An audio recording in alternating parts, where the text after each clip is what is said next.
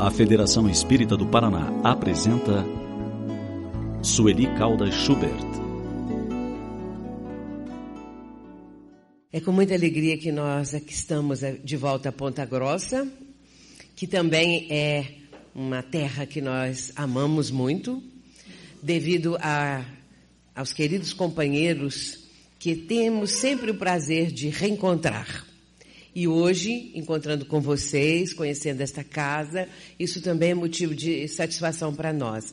A presença do nosso querido presidente, Francisco, e Leonora, sua esposa, e dos demais integrantes da mesa. Como todos vocês, que isso faz muito bem ao nosso coração. Nós vamos falar um pouco sobre o momento em que Jesus vai subir ao Monte Tabor. Essa é uma passagem que está em Mateus, nós até trouxemos aqui a Bíblia, observando o Novo Testamento, porque, para quem não sabe, acho que todos sabem, a Bíblia é dividida em duas partes, dois livros, o Antigo Testamento e o Novo. O Novo Testamento traz o Evangelho de Jesus. E essa passagem, a transfiguração, ela está em Mateus 17, a partir do versículo número 1, e depois ela vai ser encontrada também em Marcos, no capítulo 9, de 1 a 13, e Lucas, no capítulo 9, de 28 a 36. É uma passagem de conteúdo muito rico, comovedor mesmo, por tudo aquilo que aconteceu no alto do Monte Tabor. Mas primeiro, vamos trazer a palavra de Amélia Rodrigues. Amélia Rodrigues Espírito, através da psicografia de Divaldo Franco, no livro Primícias do Reino, ela vai relatar alguns aspectos do Monte Tabor. E ela diz que o Monte Tabor é, tem, tinha pouco mais de 500 metros de altura, não era assim muito alto.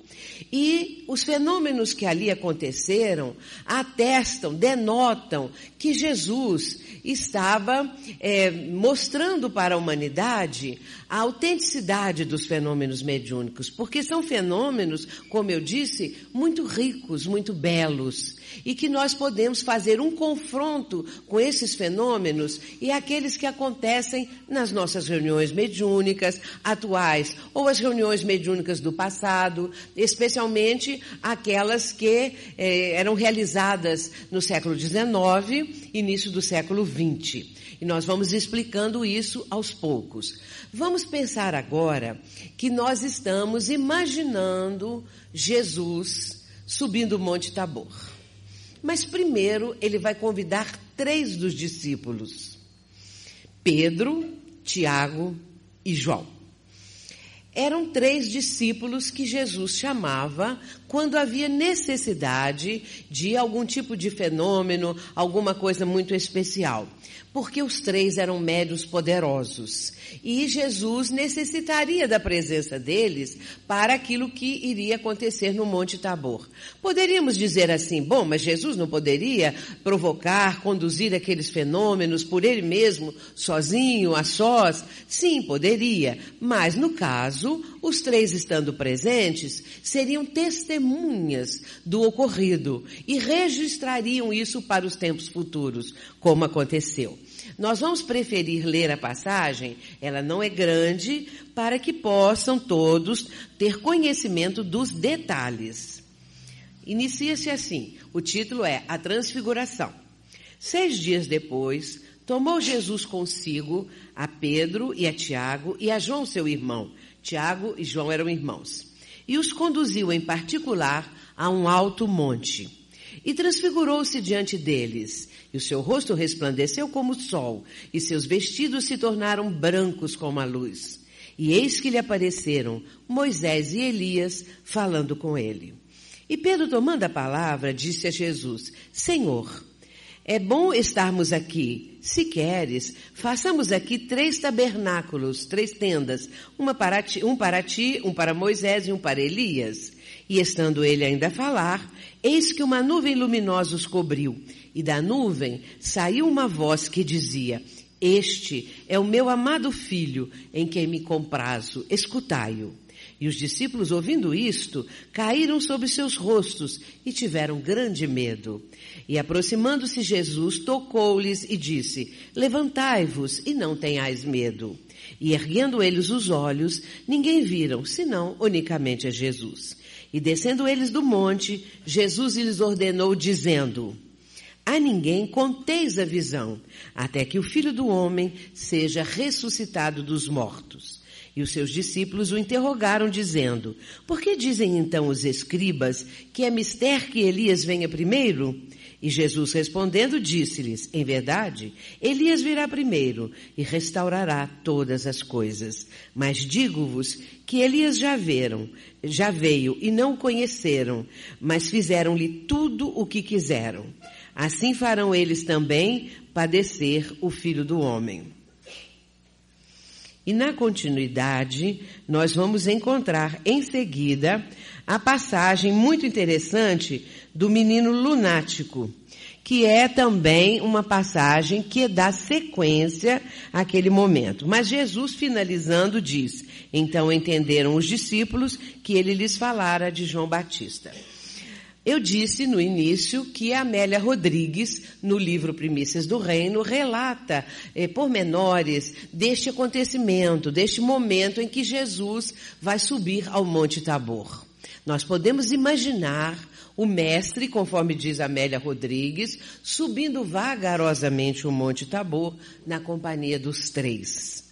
E quando chegaram lá em cima, na parte eh, do, do topo do Monte Tabor, eles começaram então a assistir os três, uma série de acontecimentos. Mas antes, quero dizer que em Lucas, no capítulo 9 de Lucas, ele vai dizer algo um pouco diferente.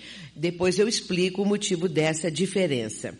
Ele vai dizer da seguinte maneira: que Pedro e os que estavam com ele estavam carregados de sono. Isso é muito importante. Muito bem, Mateus não registra essa frase, que eles estavam carregados de sono, estavam sonolentos. Imaginemos a dificuldade de transmitir essa passagem de, após a ressurreição do Mestre, porque ele próprio recomendou na descida aos discípulos que a ninguém revelasse os acontecimentos do Monte Tabor, mas apenas após a ressurreição. A dificuldade de, dos três de revelarem esses acontecimentos algum tempo depois e pela emoção da, do, de tudo que eles assistiram, que na verdade foi algo surpreendente. Ao chegar no alto do monte, pressupõe o seguinte, pressupomos o seguinte, que sendo médiums, os três, e eles três, ali como narra Lucas, sonolentos, entraram no transe mediúnico. Porque eles deveriam fornecer o ectoplasma, ou seja, os fluidos necessários para as materializações que aconteceriam. Em primeiro lugar, Jesus vai se transfigurar, porque naquele instante Jesus vai entrar em comunhão com o Pai. Jesus vai orar. E naquele momento ele começa uma sintonia muito alta, que nós nem conseguimos imaginar, mas buscando essa sintonia com Deus, nosso Pai, Deus, o Pai, que naquele instante ele estava buscando através da sua oração.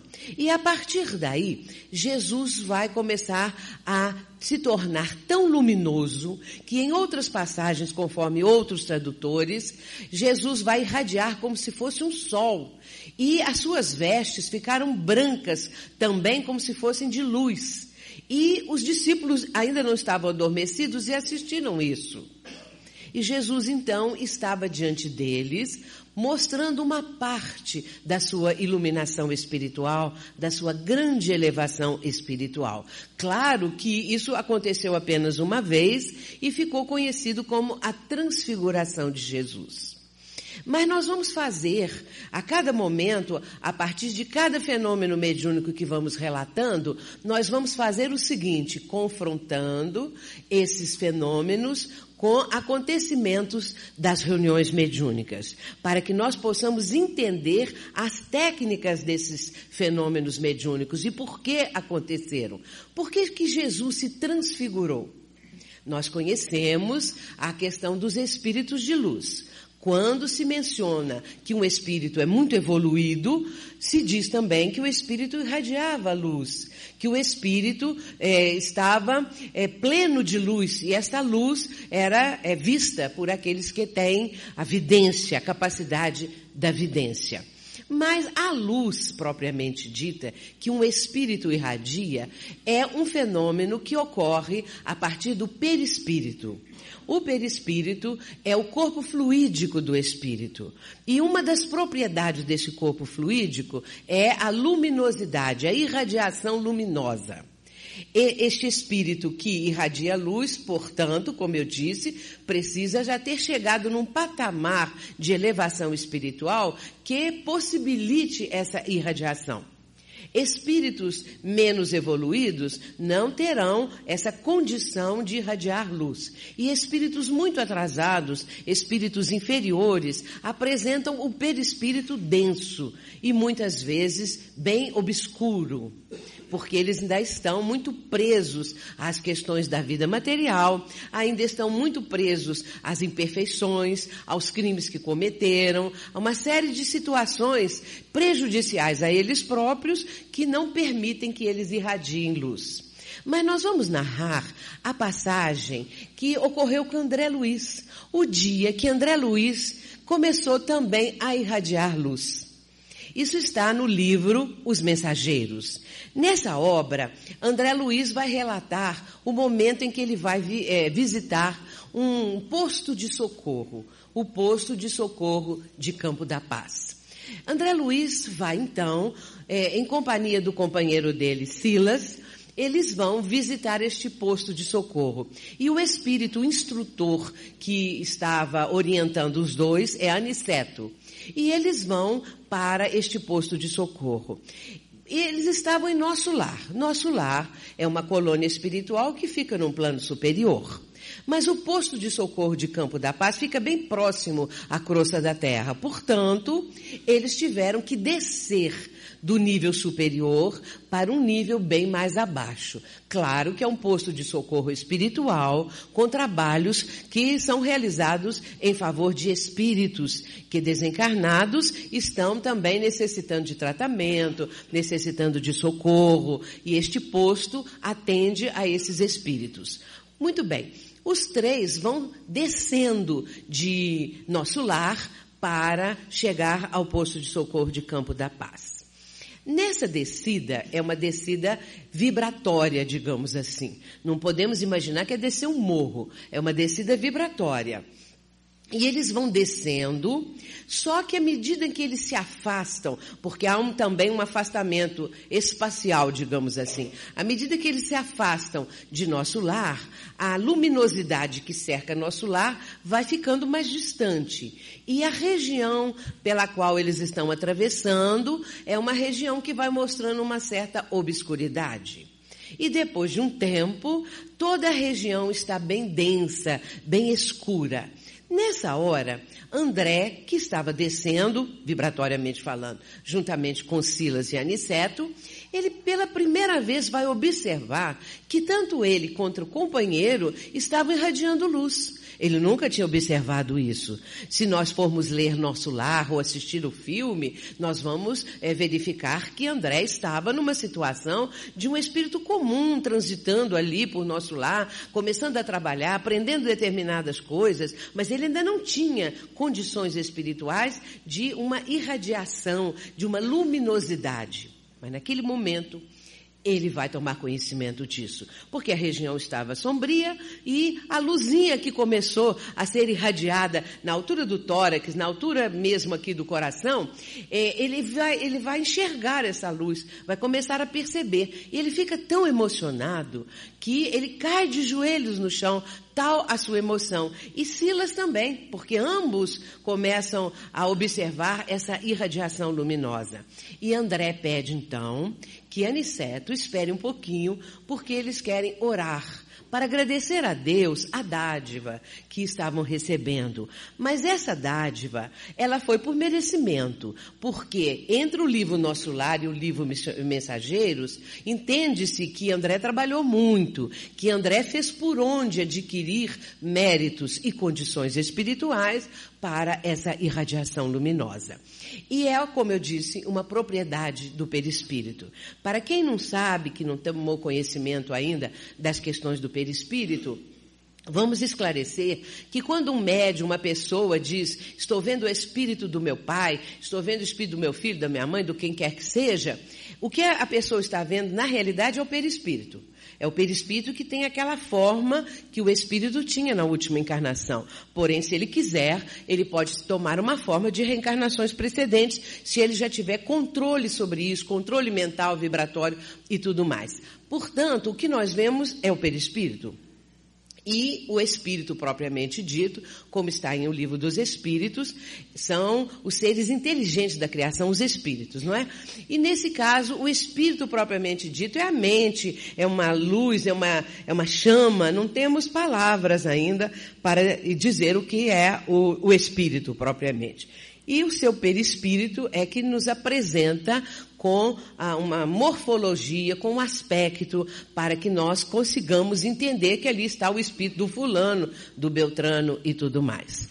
Essa é a condição para a transfiguração luminosa, que foi a do Cristo. Mas existe um outro tipo de transfiguração. É a transfiguração fisionômica do médium. Numa reunião mediúnica, se houver um médium de efeitos físicos que tenha a propriedade de mudança na sua fisionomia, esta, esta transfiguração ela pode acontecer. Não é luminosa. Não tem nada a ver com a de André Luiz e muito menos com a de Jesus. Porque Jesus, no caso, ele estava se mostrando na sua altíssima condição espiritual. E André Luiz estava naquele começo de uma trajetória, trajetória que iria acontecer a partir da, de sempre. Então, no caso da transfiguração fisionômica, é a aproximação de um espírito, e pode ser um espírito benfazejo, um espírito amigo, que queira transmitir a, a sua fisionomia para o médium. Isso pode acontecer de duas maneiras. O espírito pode moldar sobre o rosto do médium a sua própria fisionomia, ou então ele pode, através de um médium que tenha condições de uma mudança dos músculos do rosto, se transformar. Essa, essa, segunda, essa segunda hipótese é uma coisa assim não tão perfeita quanto aquela outra, eh, quando o espírito molda a sua própria fisionomia, como se fosse uma espécie de máscara sobre o rosto do médium. Ele, aí alguém pode dizer, ah, mas se ele ficar na frente da pessoa e, e algum médium vidente ver a fisionomia do espírito. Aí não houve propriamente um processo que mudou, ou que, é, é, que no caso seria a, a, o tipo da máscara, como nós falamos. Seria o espírito se apresentando na frente do médium. Muito bem, então são esses os processos de transfiguração. Mas vamos voltar para o Monte Tabor. Jesus está lá no Monte Tabor irradiando como um sol, com aquela luminosidade, com aquela beleza que Pedro, Tiago e João assistiram. Logo em seguida, eles caem numa sonolência, conforme menciona Lucas. E é nessa hora que dois espíritos se materializaram, Moisés e Elias. É muito interessante nós pensarmos nisto. Jesus conversando com Moisés e Elias. O que eles falaram, a conversa, o diálogo, nunca, nunca ninguém ficou sabendo. nem os próprios discípulos, porque estavam naquele processo sonolento, que na verdade é o transe mediúnico. Eles estavam fornecendo o ectoplasma. Como diz Herculano Pires, o ectoplasma é a matéria-prima das materializações. E por isso, para que haja um espírito materializado, é necessário um médium que se chama médium de efeitos físicos.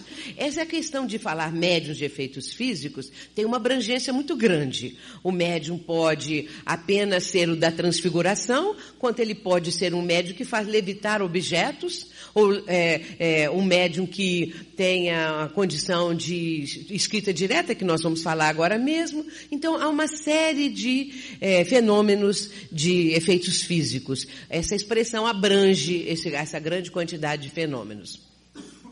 E eles forneceram as condições para que Moisés e Elias aparecessem materializados e Jesus pudesse confabular com eles.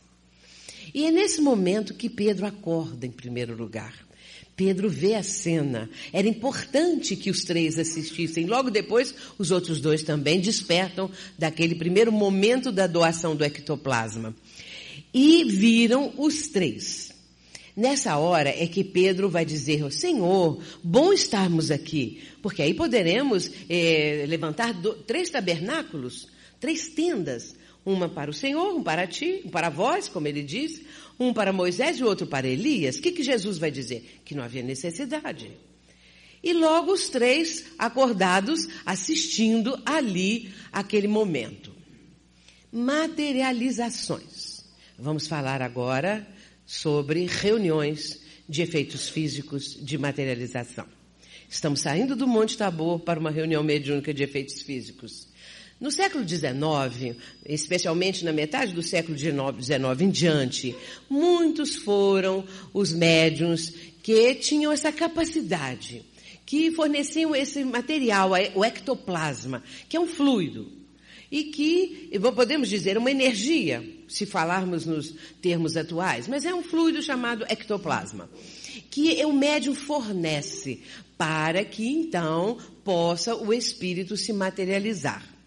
O espírito pode aparecer para uma pessoa e essa pessoa sendo vidente, só esse médium vidente vai ver o espírito. Mas quando ele se materializa, todos, mesmo aqueles que não são médiums videntes, vão ter condições de verificar ali a presença daquele espírito. É fácil porque eles estão materializados. Uma materialização, ela pode ser tão perfeita que apresente características e detalhes da pele do espírito que está materializado e outras condições das, roupas e tudo mais. Às vezes, o que se apresenta, fotografias de reuniões de materialização, é apenas o rosto ou o busto, é, da cintura para cima e envolto numa espécie de panos, alguma coisa assim. Mas naquela época, no século XIX, muitos médios tinham essa capacidade e essa condição de materializações de alto nível para que pudessem atestar a mediunidade, a mediunidade de efeitos físicos e também para, eh, para autenticar que os espíritos que continuam, que a vida continua. É uma prova que vai evidenciar a continuidade da vida, porque o espírito que se materializa às vezes é o familiar de um que está presente à reunião, como isto aconteceu.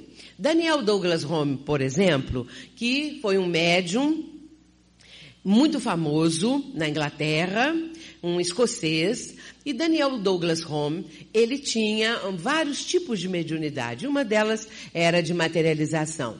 Também vamos encontrar em Eusápia Paladino, a senhora Piper, vários médios que tinham essa capacidade e que foram testados por pessoas de plena idoneidade moral e que as reuniões eram realizadas com um controle tal que às vezes os médiums eram amarrados. Eusápia Paladino foi colocada dentro de uma espécie de gaiola e fechado com cadeado. Eram assim situações muito extremas de tanto rigor e as, os fenômenos aconteciam, porque a mediunidade é uma é um fenômeno é, que existe desde que o mundo é mundo desde que surgiu a raça humana, porque são, é uma faculdade dos espíritos.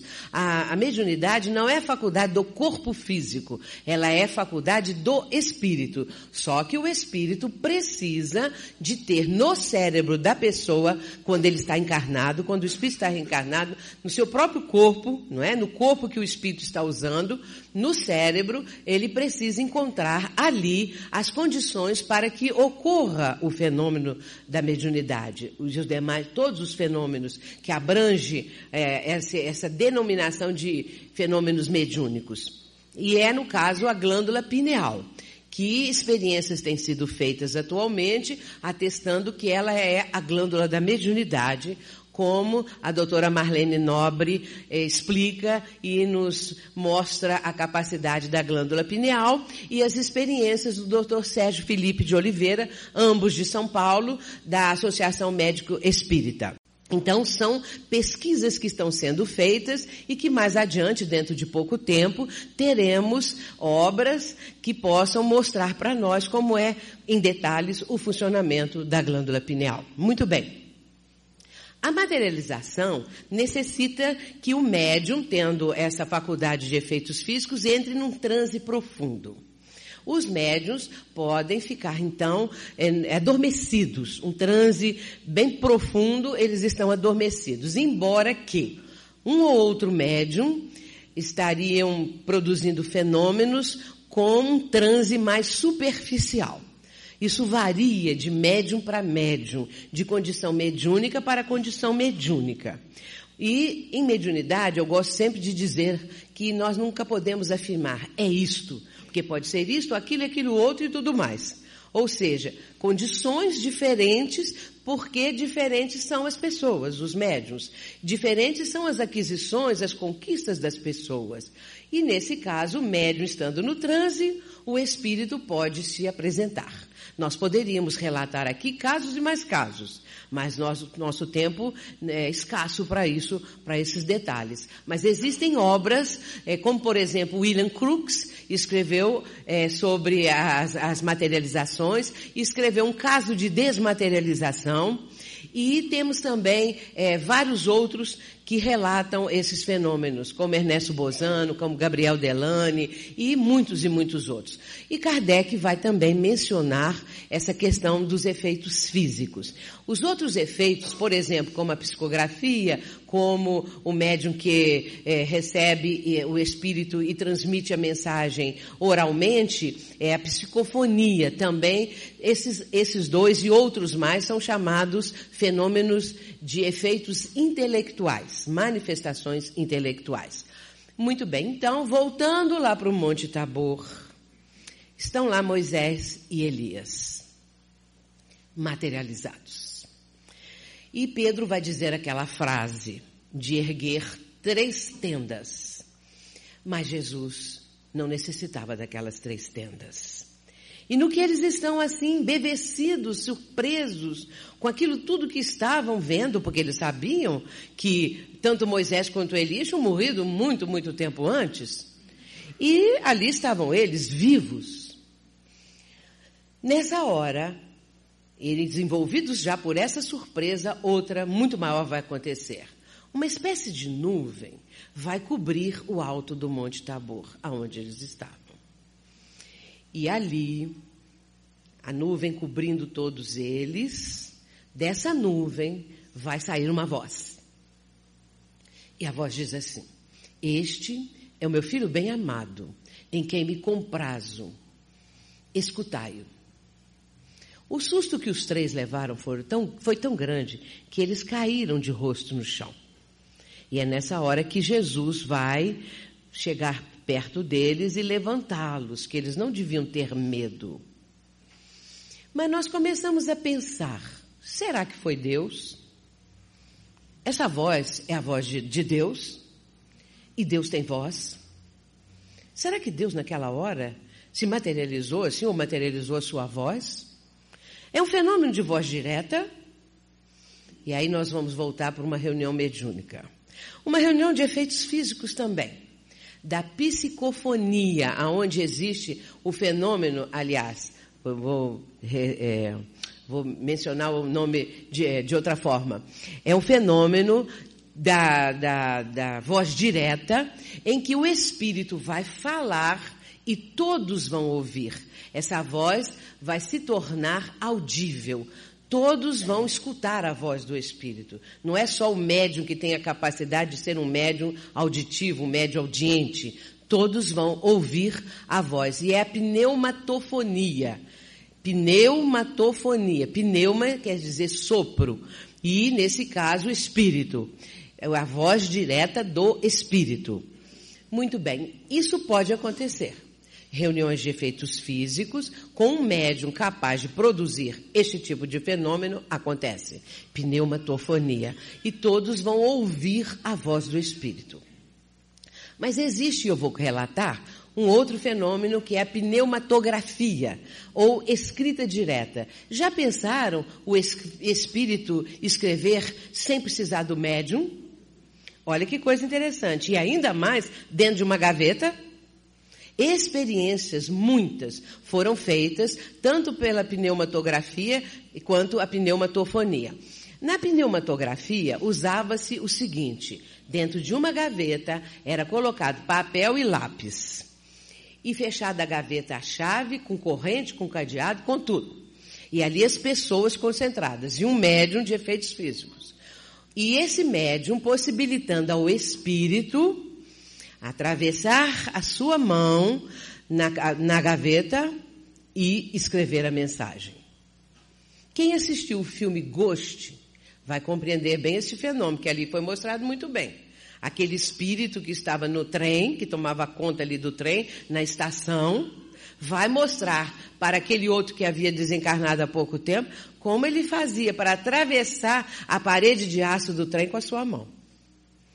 O espírito pode fazer isso, como também ele entra em recintos fechados, ele atravessa paredes. E isso são propriedades do perispírito, ou seja, do corpo fluídico do espírito. Portanto, a pneumatografia é a escrita direta e a pneumatofonia é a voz direta. Mas vamos voltar para o Monte Tabor. Será que foi Deus que falou? E Deus poderia falar? Eu fico imaginando como foi esse fenômeno. Dos três fenômenos, eu acho que este é o mais complexo e o mais assim emocionante. Deus, nós temos muito pouco conhecimento acerca dele, acerca do Pai do céu. A doutrina espírita veio mostrar os atributos de Deus, veio evidenciar para nós os atributos da divindade. E mostrar, sobretudo, que Deus é a inteligência suprema, causa primária, primeira de todas as coisas. Deus não é uma pessoa, não é alguém. Deus é alguém? Não, Deus não é alguém. Então Deus não é ninguém? Não, também Deus não é ninguém. Nós não podemos dizer que Deus é ninguém. Deus é alguém, não é também. Então nós ficamos assim, mas como que vamos entender Deus? João definiu Deus desse João evangelista, Deus é amor. Mas existem outros que mencionam que devemos entender Deus da seguinte forma: Deus é. Só isso. Deus é e pronto. Mas a doutrina veio trazer para nós uma outra visão acerca do Criador. E nós começamos a entender que Deus não é um velho barbudo lá no alto do céu, sentado num trono, como às vezes se pode ainda até hoje algumas pessoas pensarem assim, acharem que Deus é alguém com quem se possa, é, ter, é, inclusive ter medo. Somos tementes a Deus, às vezes as pessoas dizem. E isso é curioso. Por que, que as pessoas não dizem, nós amamos a Deus? Elas dizem, nós tememos a Deus. Porque o Deus que é mencionado, e aí eu vou ter que dizer aqui no Velho Testamento, na Bíblia, é o Deus dos exércitos, é o Deus que manda matar, é o Deus que condena os seus filhos ao fogo do inferno eterno. E eu sempre gosto de falar e mencionar Paulo, a mensagem de Paulo, o apóstolo Paulo, que está em O Livro dos Espíritos, na questão 909. Não, aliás, 1009. 1009. Não, é, hoje eu falei de manhã, eu falei errado. É, eu falei 909, então já estou corrigindo. É a questão 1009. Paulo vai dar uma mensagem belíssima falando a respeito da justiça divina. E ele mostra o paradoxo que existe. Se Deus é pai de todas as criaturas, e se o ser humano comete um erro, um erro que não é eterno, ele comete um erro, um crime, qualquer coisa, um desvio do caminho correto, como é possível, Paulo pergunta, um erro que não é eterno ter como castigo a eternidade do inferno.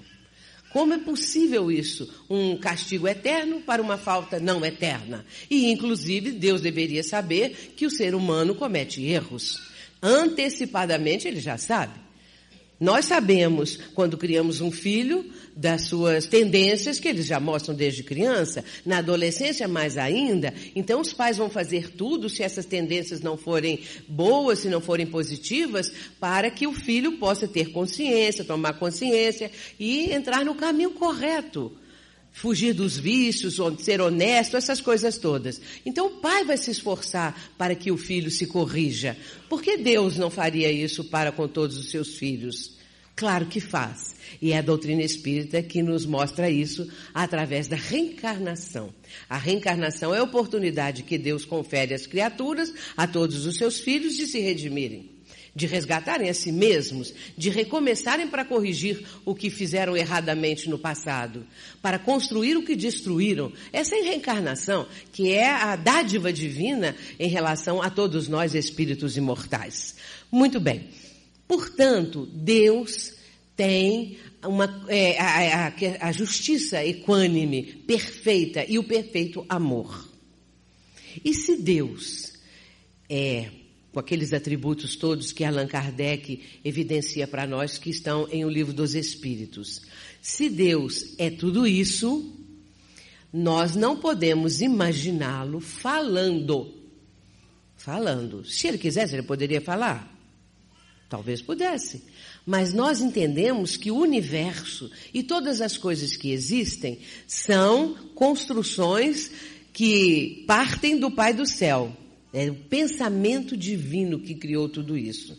O pensamento divino está aqui. O pensamento divino está em todas as partes do cosmos, do universo, de outros universos existentes e tudo mais. Portanto, o pensamento divino está em toda parte eu faço a seguinte interpretação daquele momento que eles registraram como a voz de Deus.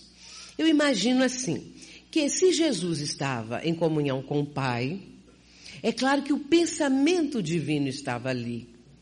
E os três, com a, a vamos dizer, a intermediação do Cristo, conseguiram captar o pensamento divino. Este é meu filho bem amado em quem me comprazo, escutai-o. Eles captaram o pensamento divino. Agora, como que eles iam relatar isso? Não teriam condições. Pensaram que ouviram a voz de Deus. E após a ressurreição de Jesus, lembrando o episódio, lembrando tudo o que aconteceu no alto do Monte Tabor, cada um dos três veio relatar, ou colocar, ou registrar nos evangelhos o que aconteceu ali. E o momento da voz de Deus falando daquela maneira. Para eles era a única explicação.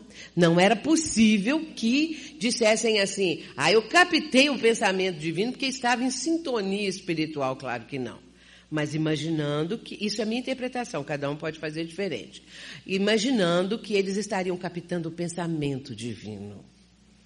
E o pensamento divino, para eles, foi como se fosse uma voz que estivesse pronunciando aquelas palavras. Então, esses fenômenos aconteceram no alto do Monte Tabor.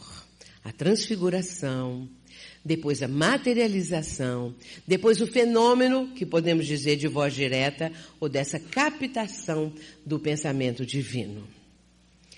E Amélia Rodrigues relata que quando terminaram os fenômenos, quando Jesus vai levantá-los, porque eles estavam com medo e ficaram com o rosto em terra. E Jesus levanta-os e diz que eles não deveriam ter medo. A partir daí, já era a hora de descer do monte. E Amélia diz que eles não queriam descer, que eles gostariam de continuar lá no alto do Monte Tabor. E eu fico também pensando a maravilha que foi aquele momento, a ambiência na qual eles estavam ali envolvidos, eh, submetidos, inseridos naquela ambiência maravilhosa, que talvez nós não tenhamos condições de aquilatar. E por isso não queriam descer, porque eles sabiam que se descessem o morro, lá embaixo estariam as dores humanas, os problemas dos seres humanos, e lá em cima era a comunhão com o Pai. Era aquele momento em que Jesus mostrou-se em toda a sua glória, em toda a sua condição espiritual. Mas eles tinham que descer.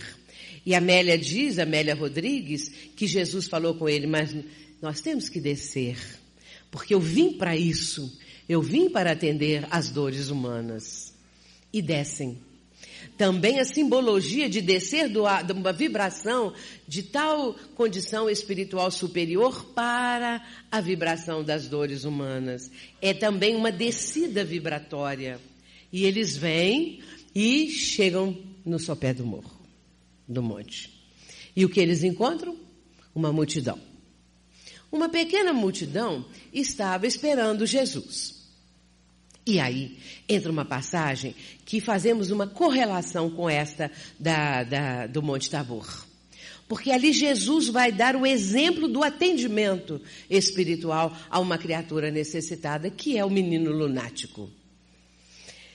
Um adolescente que caía ora no fogo, ora na água. Estava dominado por um espírito.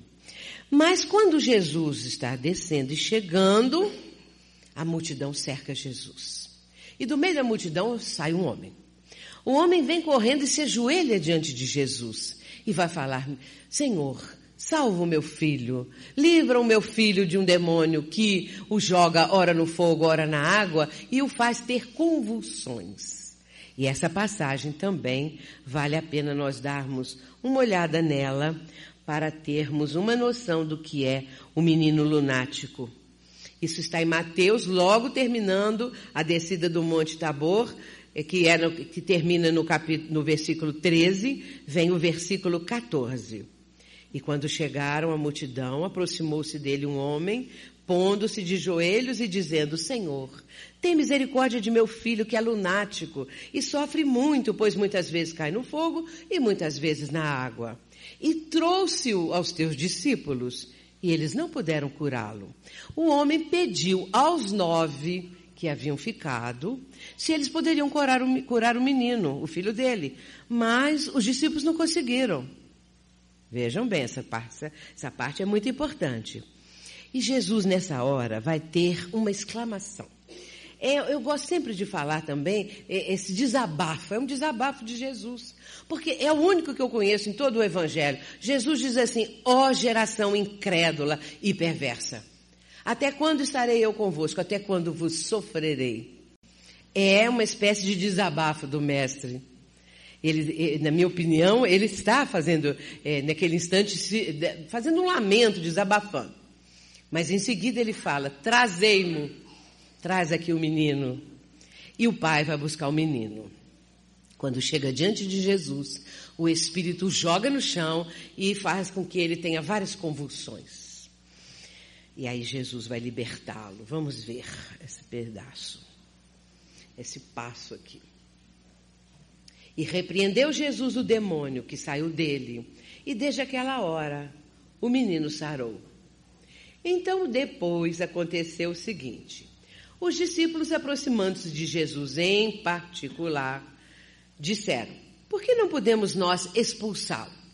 Ora bem, os nove estavam é, assim constrangidos, porque eles não conseguiram curar o menino. Esperaram que a multidão se dispersasse e chegaram baixinho para falar com Jesus, em particular: Senhor, por que nós não conseguimos curá-lo? A resposta do mestre: por causa da vossa pouca fé. Porque em verdade vos digo que se tiverdes fé, como um grão de mostarda, direis a esse monte, passe daqui para acolá, e há de passar, e nada vos será impossível. E acrescenta, mas esta casta de demônios só se expulsa, senão pela oração e pelo jejum.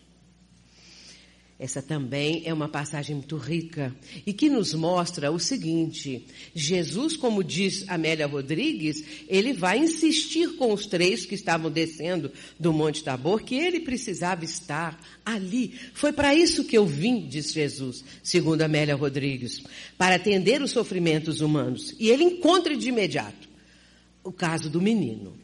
Ele vai libertar o menino.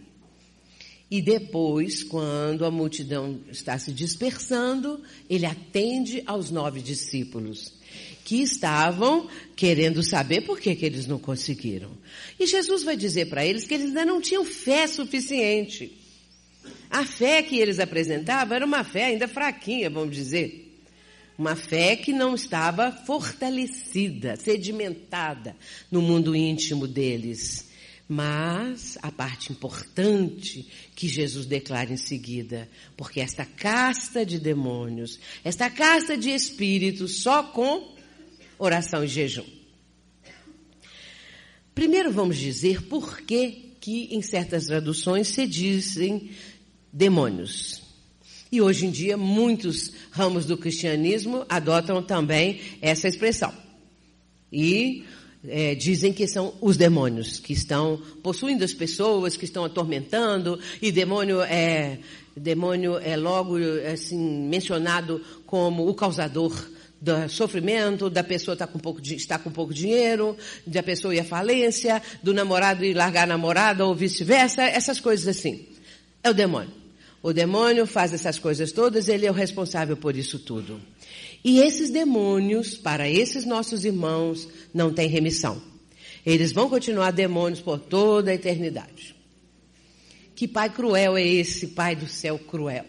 Que criou filhos para que ficassem por toda a eternidade nessa condição demoníaca, digamos assim. Mas o Espiritismo vem mostrar essa visão nova acerca do Criador, aquela que faz jus a misericórdia divina, mostrando que eles são nossos irmãos, são seres humanos que se desviaram do caminho certo, são os obsessores, como a doutrina espírita explica. São espíritos inferiores. Nós já estivemos aí, nós já fomos espíritos inferiores, todos, é, todos tiveram que percorrer essa estrada. Ninguém é, criar, foi criado por Deus e logo em seguida se tornou um espírito perfeito. A escalada evolutiva, ela é feita progressivamente, à medida em que o ser vai conquistando a si mesmo mesmo. Que ele vai conquistando méritos, créditos para que ele possa, então, é, ter também a confiança do mundo espiritual. Portanto, são espíritos que vão também ter a sua oportunidade. Um dia, eles vão cair em si, vão ter o remorso, vão despertar para a própria realidade e vão começar uma vida nova. Isso é misericórdia divina. Mas, Jesus acrescenta, esta casta, quer dizer, esta classe de espíritos, espíritos dessa condição, só com oração e jejum. Oração nós conhecemos bem os benefícios da prece. E hoje em dia até a ciência tem atestado, evidenciado que orar para os enfermos, que as orações de maneira geral são sumamente benéficas para os seres humanos. E é, existem experiências que mostram isso. Grupo de pacientes no hospital para os quais é, um grupo de pessoas está orando e o outro grupo não está recebendo essas orações, aqueles que recebem as preces, eles é, se reabilitam, se recuperam e têm muito mais possibilidade de cura do que os outros, que continuam no mesmo padrão, do mesmo jeito que estão. Portanto, a prece, ela tem um extraordinário poder. E Jesus ensinou uma prece. A prece do Mestre é a prece do Pai Nosso. A prece mais perfeita que existe, a síntese mais perfeita. É que às vezes nós oramos o Pai Nosso, ou rezamos, como se diz, assim, porque decoramos e não sabemos uma palavra daquilo que estamos falando, nem o significado dessas palavras. O que, que Jesus quis dizer com isso ou com aquilo? Mas quando nós analisamos a prece do Pai Nosso, nós vamos encontrar essa perfeição de síntese. Porque só há uma frase na prece do Pai Nosso que nos remete às coisas materiais. Todas as outras frases, elas têm uma, é, um fundo transcendente, espiritual. A primeira parte do Pai Nosso, e já vamos dizer que quando Jesus profere o início Pai Nosso, já tem um motivo pelo qual ele está falando assim. Ele não está falando meu Pai, ele está falando Pai Nosso. Em outros momentos ele vai dizer meu Pai trabalha e eu trabalho também. Faço as obras do meu Pai. Mas naquela hora ele vai dizer Pai Nosso, para evidenciar que Deus é Pai de todas as criaturas. Todos, ninguém fica de fora. Pai nosso, de toda a humanidade. As frases seguintes são frases de louvor a Deus, que estás no céu. Santificado seja o vosso nome. Venha a nós o vosso reino. E aí vem uma frase que expressa a nossa submissão à vontade divina. Seja feita a vossa vontade, aqui na terra, como nos céus, no plural, para significar o universo, em toda parte. É, é Humberto Roden que fala a respeito desse significado que nós estamos dizendo agora. Humberto Roden não é um autor espírita, é um autor espiritualista. E quando ele fala do Pai Nosso, é de uma beleza. E ele vai dizer então o seguinte: Santificado seja o vosso nome, seja feita a vossa vontade, assim na terra como no céu. Agora vem a frase que remete às coisas materiais: O pão nosso de cada dia, dai-nos hoje o pão nosso, ou seja, a subsistência, aquilo que as pessoas necessitam para viver. Essa frase explica tudo.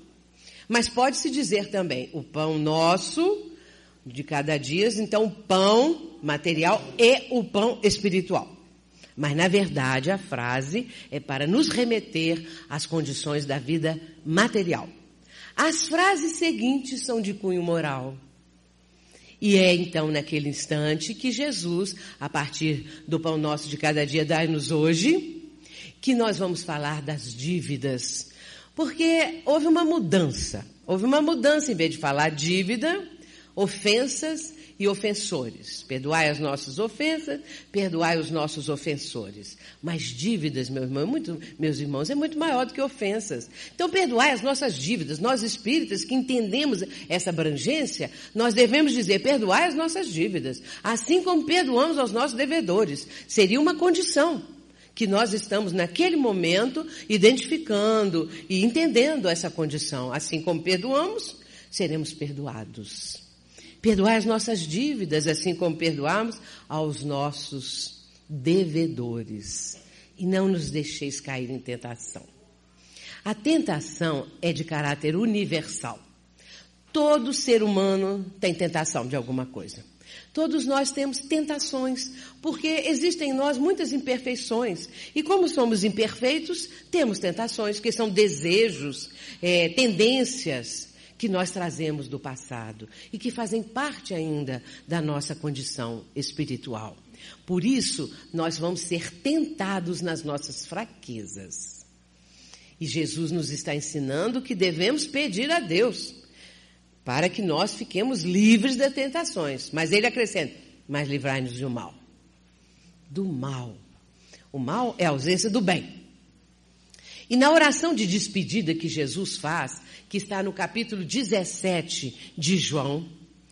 João diz naquele instante ali que ele vai é, escrever, registrar a prece do Mestre, ele diz assim: Jesus, levantando os olhos para o céu, vai dizer: Pai, é chegada a minha hora. Revelei o teu nome aos homens e os, nomes, os homens não compreenderam. É uma longa oração que começa assim.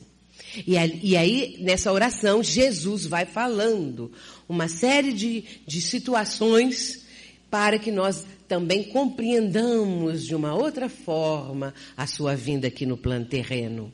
E também tudo aquilo que ele trouxe para a humanidade. A certa altura ele vai dizer assim, eh, referindo-se aos discípulos, não peço que os tires do mundo, mas que os livres do mal. Ele fala isso nessa última oração, mas ele já havia falado no Pai Nosso. Mas livrai-nos do mal. O mal que existe em nós e que está em torno de nós. Portanto, meus irmãos, é uma prece perfeita. Essa, essa oração que Jesus fala aqui, este espírito, essa caça de espírito, só com muita oração e jejum. É essa oração, essa prece sentida, compreendida, para que nós consigamos falar com emoção, com nossos melhores sentimentos. A prece às vezes é um grito da alma. Nós às vezes necessitamos de pedir, porque somos frágeis ainda, vulneráveis. E de repente nós nos sentimos é, tão compungidos, tão caídos, que nós vamos pedir socorro. Pedir socorro. Mas ele acrescenta que tem também uma outra coisa: jejum. Mas não é jejum de alimentação, não. Não é jejum desse tipo, é jejum moral. É jejuar de outra maneira. É jejum dos vícios, é das dissipações, é desregramentos que as pessoas adotam na sua vida. Para que haja autoridade moral perante esses espíritos, é preciso esse jejum das paixões, desses vícios todos. Então, Jesus está ensinando que estes espíritos, só com autoridade moral, prece e jejum das paixões. Isto é um ensinamento precioso para todos nós. Se queremos ter alguma autoridade moral, alguma situação que possamos, eh, no trabalho, dentro de uma casa espírita, especialmente na reunião mediúnica, especialmente no momento em que o dialogador, doutrinador, que nome tem, está conversando com o espírito, ele tem que ter um mínimo de qualidade moral, de autoridade moral, para que, não expulsando o espírito, mas para conversar com aquele irmão que ali está, porque todos eles são nossos irmãos. Os obsessores mais endurecidos no mal, cristalizados no mal, são nossos irmãos. São pessoas que um dia habitaram a terra e que sofreram muito. Quanto mais o obsessor é renitente, este aqui, por exemplo, do menino, como ele deve ter sofrido em outra vida nas mãos deste menino. Ele deve ter sofrido. Agora, o menino, ou seja, o espírito que habitava o corpo daquele adolescente, chegou num ponto que poderia merecer a cura, a libertação porque naturalmente ele tinha também créditos para que isso acontecesse. Mas muitos casos Jesus não curou. Jesus não curou todas, todas as pessoas da multidão, todos os aflitos, todos os enfermos. Alguns foram curados, porque era a hora, era o momento, era o merecimento, e Jesus vai atender exatamente aquelas pessoas. Assim, meus irmãos, nós vamos entender o motivo da, da ida de Jesus ao Monte Tabor. Aqueles fenômenos necessitavam ser registrados, porque evidenciam a mediunidade, evidenciam a presença dos espíritos, dos antepassados, no caso, Moisés e Elias, daqueles que é, eram conhecidos dos três que ali estavam e, inclusive, registraram isso através dos evangelistas para os quais eles relataram esses fenômenos. E na descida, a libertação, a cura do menino lunático, Jesus está mostrando, exemplificando para nós como podemos exercer o atendimento às pessoas sofredoras. Se nós não curamos imediatamente como ele o fazia, nós podemos ajudar as pessoas, como as casas espíritas sempre procuram fazer, as reuniões mediúnicas de desobsessão, atendendo as criaturas que passam por este sofrimento e libertando-as aos poucos, porque hoje nós entendemos que há necessidade de que aqueles que são vítimas de espíritos perseguidores, de espíritos que estão clamando por vingança, que essas pessoas modifiquem o seu próprio mundo íntimo, realizem uma mudança espiritual, porque de nada adianta afastar o obsessor, o perseguidor, e ele ser encaminhado, e ele desistir da vingança, e a pessoa continuar nos mesmos erros. Um dia Jesus curou dez leprosos, hoje chamados de rancenianos. Dez leprosos Jesus curou. Só um ficou, só um voltou. Os outros nove foram para as tabernas, como se dizia antigamente. Foram para os vícios. E um deles realmente foi tocado. Aqueles outros que foram curados, na verdade, foram curados só superficialmente. Interiormente, eles continuavam enfermos. Mas ali naquele momento, Jesus estava mostrando o seu poder, a sua condição espiritual. Todas as curas, elas têm também essa conotação para que ficasse evidente a superioridade do mestre e o motivo pelo qual ele veio para atender às dores humanas. Nós queremos também lembrar que todo sofrimento, toda dor, não significa uma punição divina. Não é um castigo divino, mas sim um processo educativo. Como Joana de Ângeles diz, a dor não tem uma função punitiva, mas sim educativa, para nos educar. Porque quando ela vem, é por opção nossa. Nós poderíamos ter é, preferido e optados pelo amor, mas nós optamos pela dor porque nossos caminhos nos desviaram do amor e nos levaram para aquilo que Jesus chama de a porta larga, para aquela que Jesus chama de a porta larga da perdição. A porta estreita é a porta difícil, é a porta da reforma moral, é a, a forma em que a porta em que a pessoa vai buscar a partir dali a sua própria redenção. Nós estamos nesse momento ao lembrarmos o Mestre no Monte Tabor agradecendo a Ele tudo o que temos recebido, tudo o que nos tem sido concedido, porque as bênçãos, elas são em profusão. E Jesus nos está convidando permanentemente. Existe um convite do Mestre que se repete há dois milênios e que só alguns são capazes de ouvir, de pressentir, de entender, de perceber. Ouça quem tem ouvidos de ouvir, dizia Jesus, quando ele faz o convite do vinde a mim. Vinde a mim, diz Jesus, todos vós, que estáis aflitos e sobrecarregados, que eu vos aliviarei. Tomai sobre vós o meu jugo e aprendei comigo que sou brando, manso e humilde de coração. E achareis repouso para as vossas almas, porque comigo o fardo é leve e o jugo é suave. O que, que Jesus está dizendo com esse convite? Quando ele fala, vinde a mim, é porque há possibilidade de irmos até ele. Senão ele não faria o convite. Mas quem ele está convidando? Ele acrescenta todos. Vinde a mim todos vós. Ou seja, ninguém ficou de fora do convite. Todos, toda a humanidade está sendo convidada. Vinde a mim todos vós. Mas como estão as pessoas que estão sendo convidadas? Todos vós que estáis aflitos e sobrecarregados. Quem hoje não está aflito, ansioso, preocupado, estressado, sobrecarregado, sofrendo? Quem? De um modo ou de outro, todos estamos passando por isso. Todos vós que estáis aflitos e sobrecarregados, e eu vos aliviarei. Jesus não diz, eu vos curarei. Por quê?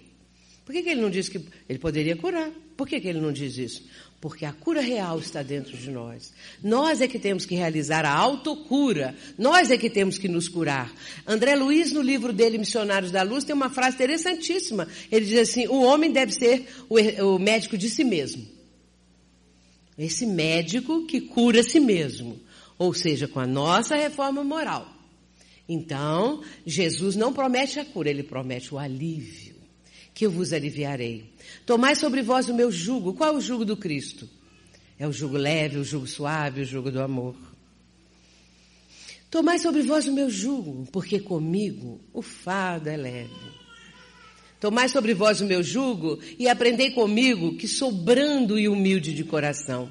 Jesus está dizendo que ele é pacífico, que ele é manso. E um dia no Sermão da Montanha, Jesus disse: Bem-aventurados os mansos, os pacíficos, porque eles herdarão a terra.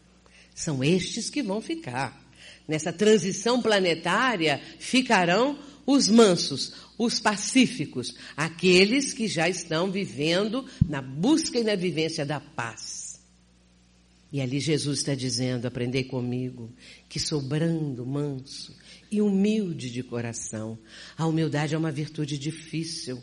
Às vezes nós achamos que uma pessoa em andrajos, ah, aquela pessoa é humilde. E vem uma pessoa com roupa de grife e nós falamos que pessoa orgulhosa.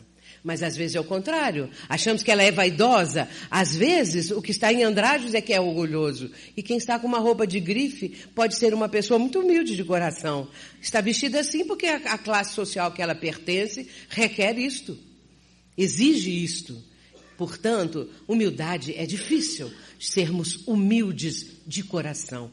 E aprendei comigo que sou brando e humilde de coração. E achareis repouso. Repouso Será que Jesus está falando que nós temos que repousar o corpo físico? Mas ele adiciona o seguinte: achareis, achareis repouso para as vossas almas. É a alma que vai repousar. E como que uma alma repousa? Ninguém sabe. Como que uma alma pode repousar? Quando ela tiver quitada a sua dívida perante a contabilidade divina. Porque enquanto nós devemos, enquanto nós temos ainda muita coisa a ser saudada, nós não temos sossego. A alma não tem sossego. É uma inquietação da alma. Nós ainda não conseguimos, vamos dizer assim, zerar a nossa dívida para com a contabilidade divina. E por isso a alma não repousa. Mas o dia que nós cumprimos o nosso dever, quando nós fizermos tudo o que temos que fazer, aí sim estou tranquila, minha alma repousa, ou seja, está pacificada, está tranquilizada, está serena, porque agora eu já consegui saldar a minha dívida com o Pai do Céu. Isso vai demorar, né, gente? Que é muita coisa que nós temos para quitar, para pagar. Mas então achareis repouso para as vossas almas, porque comigo o fardo é leve. Fardo. Que fardo seria esse? Um dia Jesus disse assim: Quem quiser vir até mim, tome a sua cruz e siga-me. Podemos dizer que o fardo é a cruz. Porque a cruz é pesada, ninguém tem cruz leve. A cruz é pesada. Ela significa exatamente que nós estamos carregando um fardo pesado. Poderíamos dizer então que o fardo é a cruz. Mas afinal, o que é a cruz, o que é o fardo? E a doutrina nos ensina, é o nosso passado.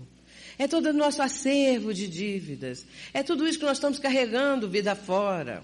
Mas que pode ser leve com Jesus. Porque comigo, ele diz, o fardo é leve e o jugo. Jugo é domínio, é poder, é o significado da palavra. E qual o poder do Cristo? O poder do Cristo é o poder do amor. Olha que perfeição o convite de Jesus. Vinde a mim, todos vós que estáis aflitos e sobrecarregados, que eu vos aliviarei. Tomai sobre vós o meu jugo e aprendei comigo que sou brando e humilde de coração, e achareis repouso para as vossas almas, porque comigo o fardo é leve e o jugo é suave. Meus irmãos, que possamos atender ao, ao convite do Cristo. Muita paz, muito obrigada.